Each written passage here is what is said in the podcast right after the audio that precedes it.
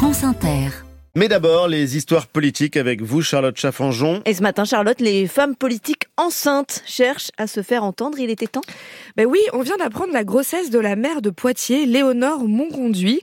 Félicitations à elle, même si elle ne l'a pas rendue publique pour mettre en avant sa vie privée, via des photos glamour à la une de Paris Match, par exemple, tel le ministre de l'Intérieur, Gérald Darmanin, enfant sur les genoux dans son bureau en une de l'hebdomadaire cette semaine.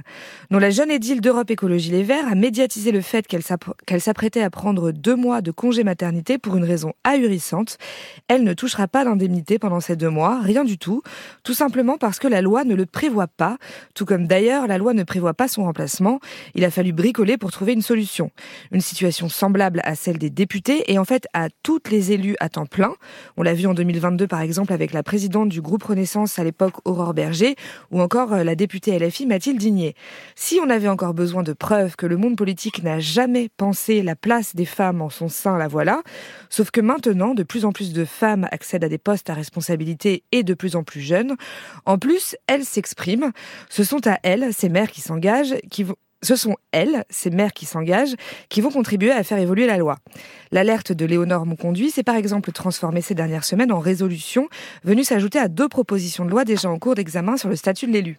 Et l'impensé autour de la maternité en politique ne concerne pas que la grossesse? Non, elle concerne la maternité en général. Début février, la conseillère EELV de Paris, Léa Vaza, est venue présenter une résolution au Conseil de Paris avec son bébé de même pas trois mois dans les bras, mettant en lumière la difficulté de devoir revenir travailler tôt pour les mères qui allaitent, parce qu'il n'est soit tout simplement pas possible de se faire remplacer, soit par crainte d'être pénalisé dans un monde où il faut occuper le terrain pour ne pas perdre sa place. Et là, on peut le dire, ces responsables mettent en lumière un problème qui peut décourager des femmes à s'engager en politique, mais le manque de réflexion autour de ce moment de la vie, celui de donner la vie précisément, concerne vraiment toutes les femmes, ne serait-ce que la durée légale du congé maternité qui est très court, 16 semaines en tout pour les deux premiers enfants, le retour en entreprise pour celles qui travaillent, qui n'est pas pensé, et tout cela sans parler du problème du mode de garde, puisqu'il y a peu de place. Environ la moitié des enfants de moins de 3 ans n'ont pas de place en crèche et n'ont pas d'assistante maternelle. Et c'est dans ce contexte qu'Emmanuel Macron a appelé à réarmer démographiquement la France. Et oui, le président a pointé le fléau de l'infertilité, et mhm. c'est un vrai sujet. Mais ce qui est paradoxal, c'est que ce qui est proposé une fois qu'on a l'enfant n'a rien d'encourageant.